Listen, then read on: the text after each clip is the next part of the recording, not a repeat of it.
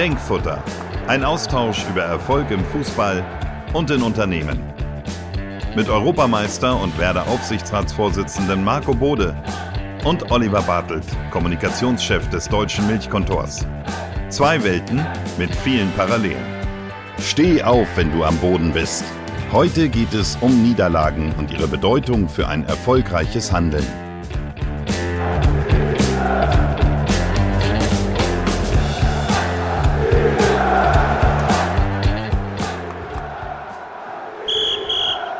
So, moin Oliver, eine neue Folge von Denkfutter, heute zum Thema Niederlagen.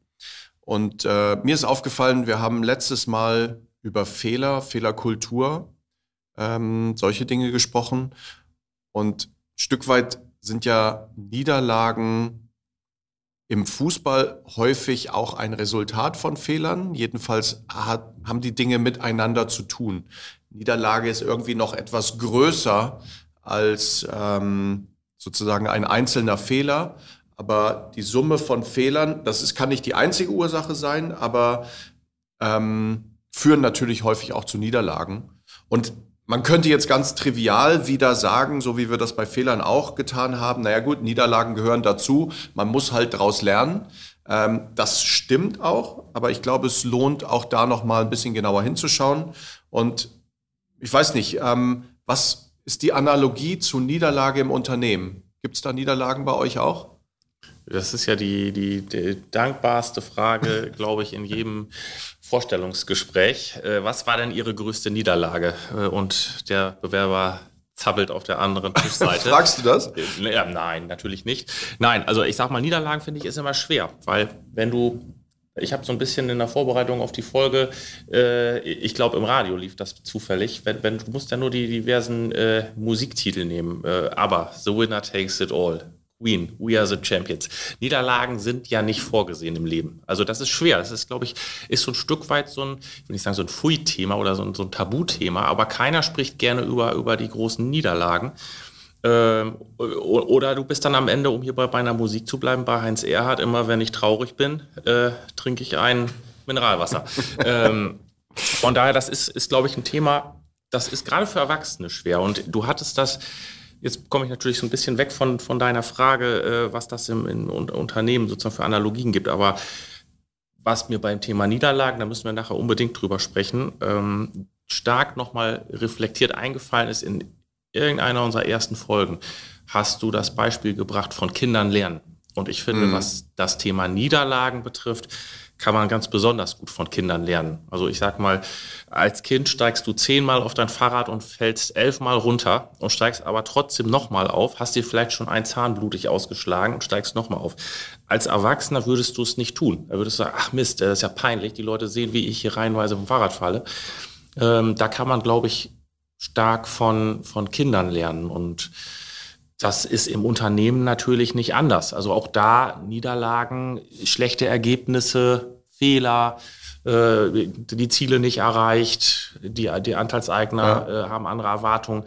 Das ist nichts, wo ich frohgelockt mit umgehe. Also ich kann mich an keine Pressemitteilung erinnern, die ich äh, in meinem Leben veröffentlicht habe, äh, mit der Überschrift, äh, das Unternehmen freut sich, bekannt geben zu können, dass es letztes Jahr einen gigantischen Verlust eingefahren hat. ähm, es ist halt. Nee, und trotzdem ähm, wirst du im Sport, im Fußball, wahrscheinlich keinen erfolgreichen Sportler finden, der oder die dir nicht sagen wird, Niederlagen waren wichtig für meine Entwicklung auf dem Weg zum Erfolg.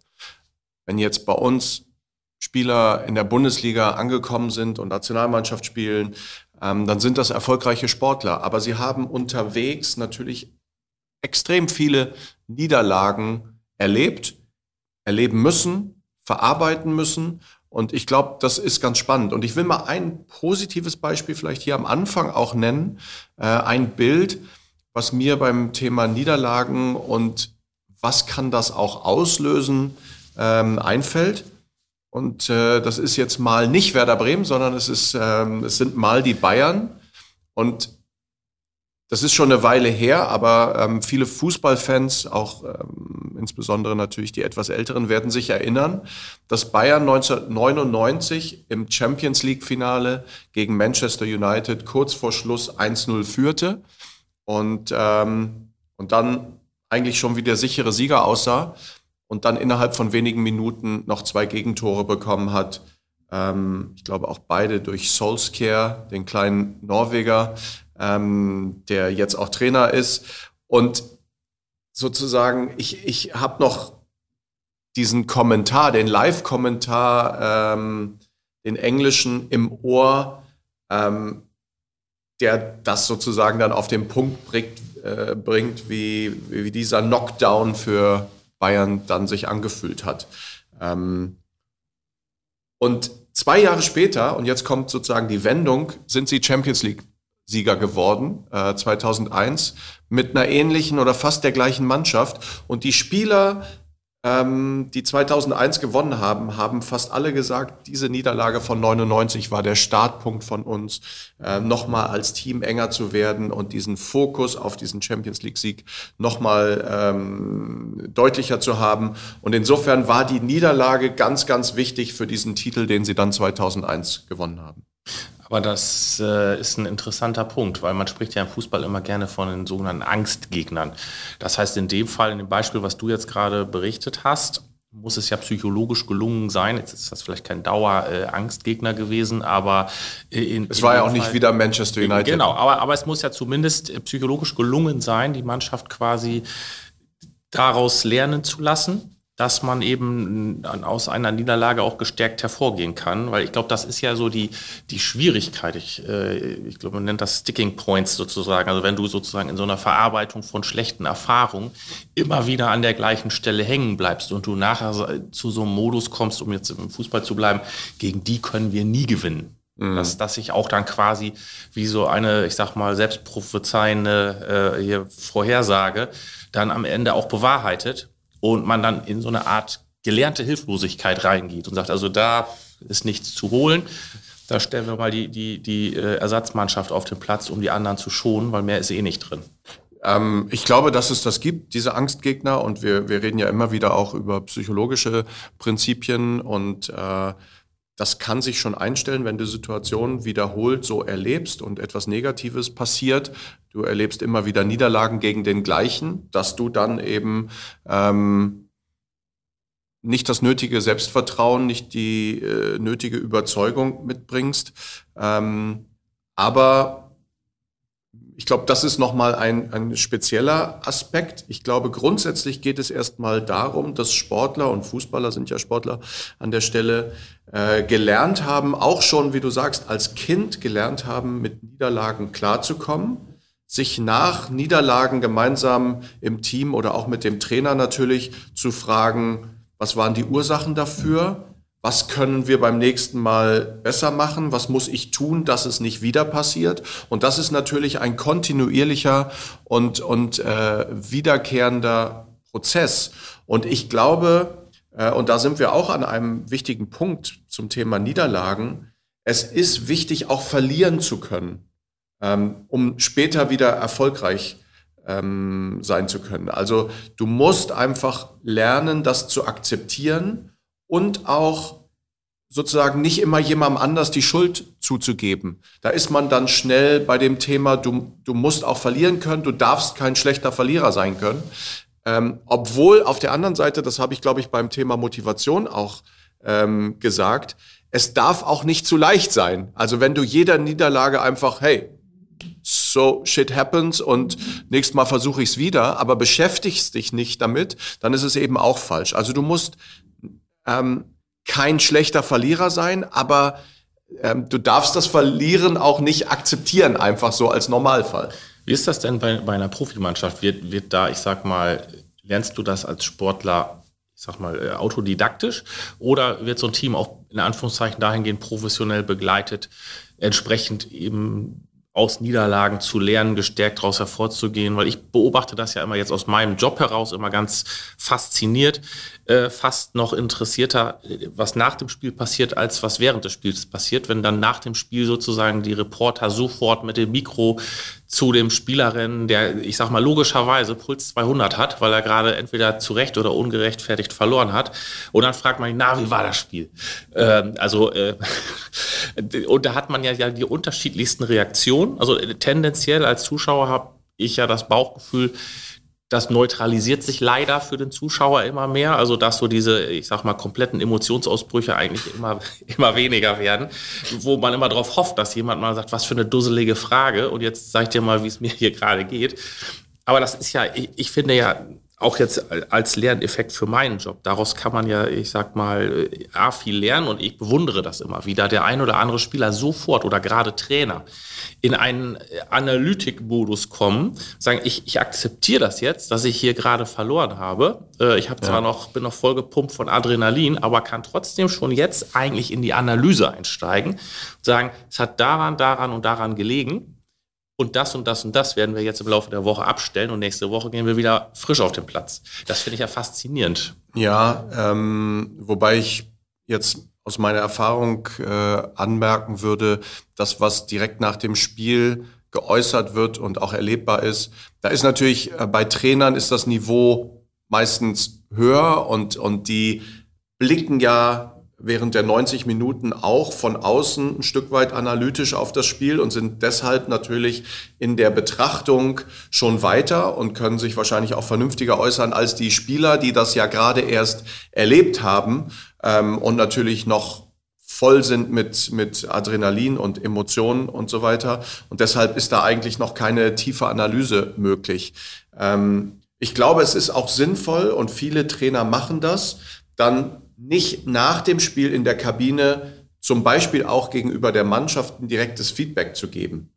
Ich meine, das wichtigste Feedback ist das Ergebnis. Ähm, jeder Spieler weiß auch für sich selbst, war das jetzt ein gutes Spiel, war das ein mittelmäßiges Spiel oder, oder war ich richtig schlecht? Das weiß im Grunde jeder ein wenig. Die Analyse sollte aus meiner Sicht dann schon auch ähm, mit einem Schritt zurück, mit einem wenig zeitlichem Abstand. Also zu unserer Zeit, Otto hat, wir haben immer das erst Montagmorgen gemacht. Also da war dann ähm, zwischen Samstag und Montag auch noch mal ein bisschen Wasser die Weser runtergeflossen und dann waren die Nerven wieder etwas beruhigter und dann hat man eben Dinge angesprochen. Ähm, viele Trainer machen das immer noch so, nutzen dann auch Daten und Analyse und Videomaterial, um Dinge zu belegen. Und dann ist das, glaube ich, viel, viel hilfreicher, als äh, direkt nach dem Spiel irgendwie zu meinen, ich habe jetzt schon alle Ursachen entdeckt, warum wir jetzt gerade verloren haben. Und, und wie geht das Team, ich sag mal jetzt hinter den Kulissen, dann eben mit so einer Niederlage um? Weil im Unternehmen hast du ja schnell mal, auch dann, wenn mal irgendwas nicht geklappt hat, die, die offen äh, formulierten Schuldzuweisungen. Entweder äh, hatte das Marketing äh, hat einen schlechten Job gemacht oder umgekehrt das Marketing einen guten Job, aber der Vertrieb ist eben nicht nachgekommen. Das heißt, äh, in der Niederlage ist es ja immer leicht, Schuldige zu finden und sich dann auch gleich, ich sag mal so, äh, in Anführungszeichen fertig zu machen. Ähm, ich glaube, ja da unterscheidet sich, äh, wir waren schon bei den Themen früher in unserem Podcast, Winning Team und wie ist die Atmosphäre in der Mannschaft, wie ist die Atmosphäre, die Kultur auch im Unternehmen.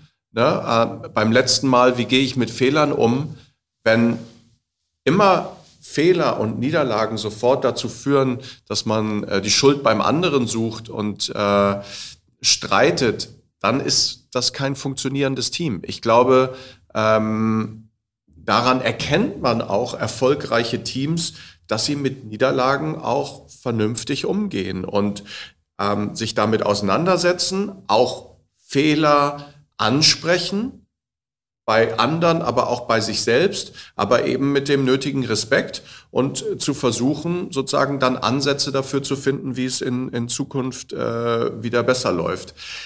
Mir ist auch trotzdem auch etwas klar geworden. Niederlagen sind schon sehr schmerzhaft. Also ich habe ähm, natürlich ein paar auch große Niederlagen erlebt. Die, eine der, der schlimmsten, aber vielleicht auch am wenigsten schlimmsten war mein allerletztes Spiel als Profi, nämlich ähm, tatsächlich die Niederlage im WM-Finale. Ich meine, allein dahin zu kommen, ist natürlich ein mega Erfolg. Und so sehe ich das heute auch für mich. Andererseits war das auch eine einmalige Chance, Fußball-Weltmeister zu werden. Und es ist misslungen. 2002 haben wir ja dann ja gegen Brasilien ähm, unglücklich verloren. Und das wäre natürlich auch ein Traum gewesen, das zu schaffen. Also als Fußballer muss ich auch sagen, die Finalniederlagen, also wenn du im Pokalfinale in Berlin stehst oder wenn du im WM-Finale stehst und verlierst dann, das ist natürlich im ersten Moment extrem schmerzhaft ähm, und, und etwas anderes, als wenn du ein normales Bundesligaspiel verlierst. Also dieses K.O.-Prinzip, das kann im Sport natürlich auch mal hart sein, ne? wenn du als olympischer Athlet vier Jahre auf Olympia dich vorbereitest und dann kommt es da im Finale zu der Situation und du verlierst, ähm, dann ist das eben auch nicht so ganz einfach, das wegzustecken. Und wie würdest du das als Sportler sagen? Du hast ja im Prinzip ähm, die Antwort auf die Frage, die ich jetzt stellen würde, sozusagen gerade schon fast gegeben. Äh, aber wir haben ja jetzt die ganze Zeit gesagt, man muss aus Fehlern lernen, man muss Niederlagen nutzen, Chancen darin sehen. Ähm, das ist ja am Ende leichter gesagt als getan. Also dass äh, gerade wenn man dann unten ist, sozusagen sich runterziehen lassen hat, ähm, dann jetzt die großen Möglichkeiten zu sehen und zu sagen, also in dieser Niederlage, da liegt jetzt aber äh, die, die richtig große Chance. Mhm. Gibt es da aus Sportlersicht einen, einen Kniff, einen Trick, den, den man, ich sag mal, im Rest des Lebens anwenden könnte, weil ansonsten, ihr habt auch viele Zuschauer, die schauen von außen drauf. Du als Einzelner denkst, huch, jetzt haben alle gesehen, was mir hier passiert ist da dann aufzustehen und zu sagen, ah, war nix, Mund abwischen, weitermachen. Ich, ich glaube, es ist zunächst mal wichtig, auch festzuhalten, dass es natürlich auch ähm, der Satz, ohne Misserfolg gibt es keinen Erfolg, der ist richtig. Aber die, sozusagen das Gegenteil ist natürlich genauso richtig. Du brauchst auch Siege, um Selbstvertrauen aufzubauen. Und meine These wäre jetzt mal, ähm, dass Niederlagen wichtig sind, aber Siege in deiner Entwicklung als Kind hin zu einem Profisportler sind auch sehr wichtig, weil du musst schon auch immer wieder erleben, dass, dass du Ziele erreichen kannst, dass Dinge, die du planst, ähm, wenn du motiviert bist und wenn du alles reinwirfst, dass du dann auch erfolgreich sein kannst. Ähm, ich habe Gott sei Dank in meiner Fußballerkarriere, glaube ich, deutlich mehr Spiele gewonnen als verloren. Äh, es wird aber auch tatsächlich Bundesligaspieler geben, die die Mehrzahl ihrer Spiele verloren haben, die ganz häufig gegen den Abstieg gespielt haben. Und da ziehe ich wirklich den Hut, weil da ist es, glaube ich, extrem schwierig, immer wieder ähm, trotzdem aufzustehen. Ne, wenn du wenn du ab und zu hinfällst, ist das Aufstehen, das lernst du als Sportler. Aber wenn du sehr, sehr oft hingefallen bist, äh, dann ist das Aufstehen natürlich dementsprechend schwieriger. Aber Vielleicht noch ein anderer Punkt. Ähm, ich weiß nicht, ob, ob du, ähm, also der beste Spieler äh, im Fußball der letzten zehn Jahre war wahrscheinlich Messi. Und Messi ist allein schon durch seine Körpergröße als Kind wurde ihm gesagt, das kann ja niemals etwas werden. Und er ist dann der beste Fußballer seiner Generation geworden. Genauso übrigens Michael Jordan. Dem wurde auch mal gesagt, du bist für Leistungssport nicht geeignet oder nicht gut genug.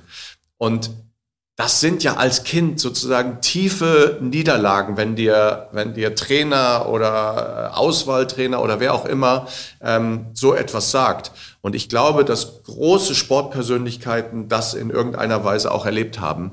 Ähm, und deshalb die, die als Kind schon super Wunderkinder waren, manchmal vielleicht nicht so erfolgreich sind am Ende wie die, die eben auch Niederlagen erlebt haben. Aber nochmal, du brauchst auch die andere Seite, du brauchst Erfolgserlebnisse. Ich bin da voll bei dir. Ich habe neulich auch mal irgendwo, das ist schon eine Zeit lang her, ähm, irgendwo einen Artikel gelesen, man sollte als Eltern aufpassen, dass die Kinder auf keinen Fall äh, Fans des FC Bayern München werden, weil Das ist in vielerlei Hinsicht richtig. genau, aber in dem Fall hatte es was mit Niederlagen zu tun, nämlich dass man eben aus Niederlagen ja lernen soll und äh, die Kinder sich besser an, an Dingen orientieren, wo man auch Fehler machen kann äh, oder Fehler passieren, Niederlagen geschehen, wo man daraus lernt. Ähm, Aber ich glaube, in der Tat, das muss auch ein Stück weit was mit, äh, mit, mit, dem Faktor äh, Schämen und Co. zu tun haben. Also, dass eben Niederlagen ja ein Stück weit verpönt sind, weil das haben ja eben Kinder nicht. Also, dieses Beispiel äh, Fahrradfahren, Skateboardfahren, hinfallen, wieder aufstehen und irgendwann kann ich es dann. Also, ähm, das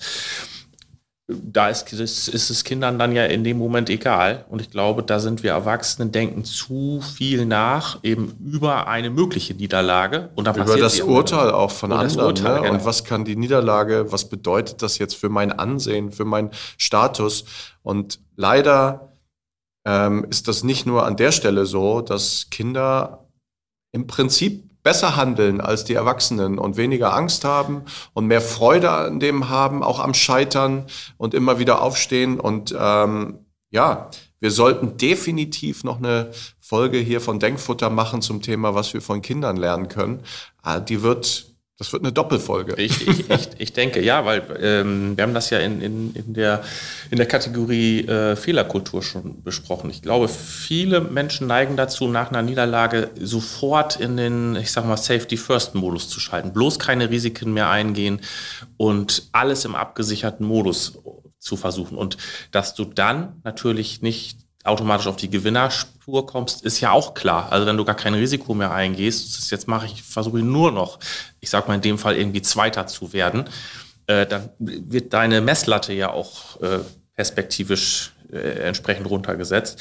Also ich glaube, das ist eine riesen Hemmschwelle, wenn man eben aus der Niederlage eher dann vorsichtiger wird. Jetzt Beispiel Fahrradfahren als Erwachsener, du fällst einmal, dann würdest du beim zweiten Mal sagen, schnall mir mal lieber Stützräder ran. Mhm. Ähm, davon wirst du kein Fahrradfahren lernen. Und das ist, glaube ich, die, die große Herausforderung, dann auch trotzdem mutig zu bleiben, zu sagen, ich akzeptiere das, dass dann Fehler passiert ist. Mhm. Ähm, ich würde gerne noch einen Aspekt reinbringen, der damit zu tun hat, dass viele Trainer und auch, ähm, ich habe das als Spieler auch erlebt, dass Erfolg auch gefährlich sein kann.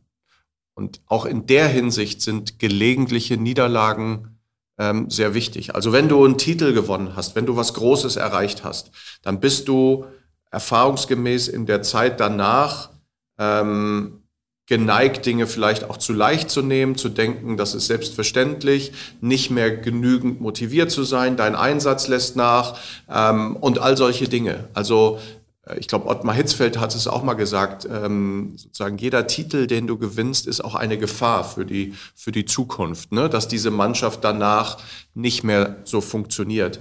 Und äh, es gibt sogar im Fußball, weiß nicht, ob du das kennst, ähm, den Begriff, dass Trainer versuchen, eine, ein künstliches Tief nennt man das, glaube ich, zu erzeugen. Also ähm, wenn eine Mannschaft zum Beispiel in der Vorbereitung auf eine Saison sehr gut drauf ist und gewinnt irgendwie ähm, alle Spiele und jetzt hast du aber noch zwei Wochen bis zum Bundesliga-Start, ähm, dann ist die Gefahr da, dass diese Mannschaft einfach denkt, es wird, es wird leicht. Ne? Und ich habe ja Otto Rehagel früher schon zitiert, wer glaubt, es gibt leichte Spiele, wird nur schwere Spiele haben. Ähm, und dann gibt es diesen Begriff des künstlichen Tiefs, dass Trainer, so blöd das klingt, versuchen, ähm, so ein bisschen darauf einzuwirken, dass es auch mal eine Niederlage gibt.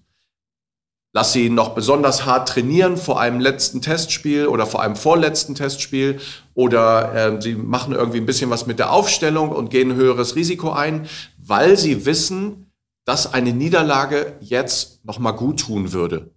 Das ist natürlich äh, sozusagen, das sind jetzt, da geht es wirklich in die Details, aber das kann eben hilfreich sein, nicht nur zu gewinnen, sondern auf dem Weg zu dem wichtigen Erfolg auch mal eine Niederlage quasi einzuplanen. Du, das ist, äh, wo, wo, du das jetzt so sagst, es klingt natürlich erst skurril, aber ich könnte das hier am, am Praxisbeispiel äh, bestätigen. Letztes Wochenende äh, surfe ich so, ich glaube, es war Twitter und unsere Wirtschaftsförderung in Bremen twittert ja auch jetzt seit neuesten ähm, und hatte einen Tweet abgesetzt, die neun bedeutendsten Business-Podcasts in Bremen. Ich dachte, Mensch, das ist ja ein Selbstläufer. Reingeklickt. Wir ganz oben. Wir ganz oben. Dann gehst du mal locker rein ins Rennen, klickst rein auf die Seite Ja, gut, eins, zwei, man scrollt so drüber, man kommt zu acht und man denkt schon so, hm, erst habe ich gedacht, es gibt noch andere acht Podcasts in Bremen außer Denkfutter und jetzt sind wir hier irgendwie bei neun und wir noch nicht aufgetaucht. Das war wahrscheinlich auch so ein künstlich erzeugtes Tief von der WFB für uns. ähm, ich gehe nicht davon aus, dass das so gemeint war. Ähm, um uns hier, glaube ich, wieder in, in die, in die äh, Flughöhe zu bringen, können natürlich unsere Hörer dafür sorgen denkfutter.dmk.de uns entsprechend hier zu füttern, Fragen reinzugeben, äh, Anmerkungen. Ich wollte gerade sagen, Grüße, Wünsche und alles Mögliche, aber ich glaube, das wird, das wird regel genutzt und das hilft uns ja hier auch uns, ich sag mal, stetig mit, mit frischen Themen zu versorgen. ja, oder auch im Nachhinein vielleicht ähm, haben Menschen, die uns zuhören, auch ähm, wichtige Niederlagen erlebt in ihrem eigenen Leben sei es im Sport, sei es im Beruf. Äh, und ähm, am schönsten sind natürlich die Geschichten, wo aus einer Niederlage heraus sich dann eben dieses, dieser große Sieg auch entwickelt, wie bei meinem Eingangsbeispiel der Bayern von 99 und 2001. Ähm, da spiele spiel ich dir gleich nochmal diesen, äh, dieses kleine Audioteil vor. Das ist wirklich äh, sensationell. Für Bayern-Fans ein bisschen schwer zu ertragen, aber ähm, da müssen sie auch mal durch. Ne? Vielleicht Kinder, die Bayern-Fans sind, sollten sich das ab und zu mal anhören. Unbedingt, da, daraus lernen wir. Du, also von daher, ähm, das wäre, glaube ich, tatsächlich sehr spannend, wenn, wenn wir hier ähm, Menschen hätten, so wie wir ja nun in den letzten Folgen auch immer mal Gäste hätten. Wenn, wenn jemand hier, glaube ich, einen Praxistipp hat, wie er persönlich aus einer Niederlage ganz stark rausgegangen ist, äh, nehmen wir das Ding gerne auf. Ähm, ansonsten genau. glaube ich, äh, würden wir uns weiter freuen über eine rege Beteiligung, ein regen, regen Interesse an unserem Podcast, freuen uns über die Hörer, kann uns weiter natürlich auch bewerten. Ich sag mal, bei äh, Apple beispielsweise, man kann dort Kommentare hinterlassen, auch das hilft uns ähm, und dem Podcast. Ja, und ansonsten, wir, wir nähern uns ja hier, ich sag mal, dem, dem Saisonfinale äh, oder zumindest der Sommerpause, aber haben, glaube ich, noch ein paar Themen, die wir weiter besprechen können. Stimmt, wir machen eine Sommerpause, ne? Da gehen wir ins Trainingslager und dann sehen wir weiter. So sieht's aus. okay. Abpfiff für diese Folge. In zwei Wochen geht es in die Verlängerung.